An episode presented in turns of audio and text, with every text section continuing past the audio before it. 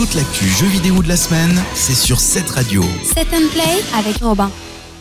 Bonjour à tous, c'est Robin, bienvenue dans cette nouvelle chronique Set and Play. Au programme cette semaine, nous allons parler d'un nouveau jeu Batman. Alors, je vous entends déjà vous affoler derrière votre euh, poste de radio ou votre ordinateur. On ne va pas parler d'un nouveau jeu de Rocksteady, mais bien d'un nouveau jeu de Telltale. Alors si ça ne vous dit rien, c'est euh, le studio derrière notamment la série de Walking Dead pas la version télévisée bien sûr, mais la version jeu vidéo euh, qui nous proposait en fait une histoire euh, en cel shading où nous suivions plusieurs personnages et euh, où on devait prendre à certains moments de l'histoire des choix précis qui pourraient ou pouvaient en tout cas eh bien, modifier un petit peu le cours de- des événements et le cours de l'histoire. Eh bien, ils ont repris exactement le même principe pour ce Batman et le problème c'est que ça ne marche pas du tout. Dépasser l'idée de base qui est plutôt intéressante puisqu'il nous permet enfin d'incarner le personnage de Bruce Wayne et non pas uniquement de Batman et de quelques idées intéressantes pour certains personnages,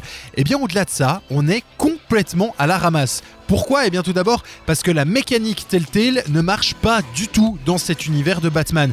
On a en plus une traduction qui est vraiment incomplète et des manques dans le scénario qui sont incompréhensibles et qui nuisent vraiment à la bonne compréhension de l'histoire. On trouve évidemment des QTE qui sont vraiment peu inspirés.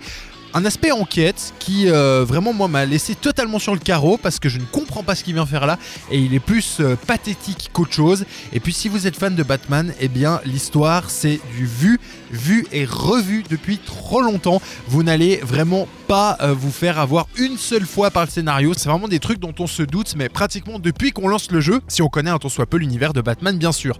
Et comble de tout ça, eh bien le grand méchant de l'histoire est vraiment complètement naze, complètement raté et euh, ne présente vraiment pas vraiment de challenge. Alors vous l'aurez compris, Batman de Telltale Series n'est vraiment pas un jeu à conseiller euh, parce que je ne vois pas quel est le public visé. Les fans de Batman se, peuvent très bien se retourner sur eh bien, les films qui sont euh, excellents, sauf peut-être le dernier, et puis les jeux qui sont eux également aussi vraiment très bons. Et puis pour les fans de Telltale, eh il y a tellement d'autres séries de leur part qui sont vraiment d'un niveau bien plus élevé que je ne vois pas euh, qui pourrait être tenté en fait par Batman de Telltale Series. Voilà pour euh, ce test de la semaine. On se retrouve euh, ben, comme d'habitude la semaine prochaine, même heure, même endroit. D'ici là, jouez bien, portez-vous bien. Ciao ciao. Set and Play sur cette radio.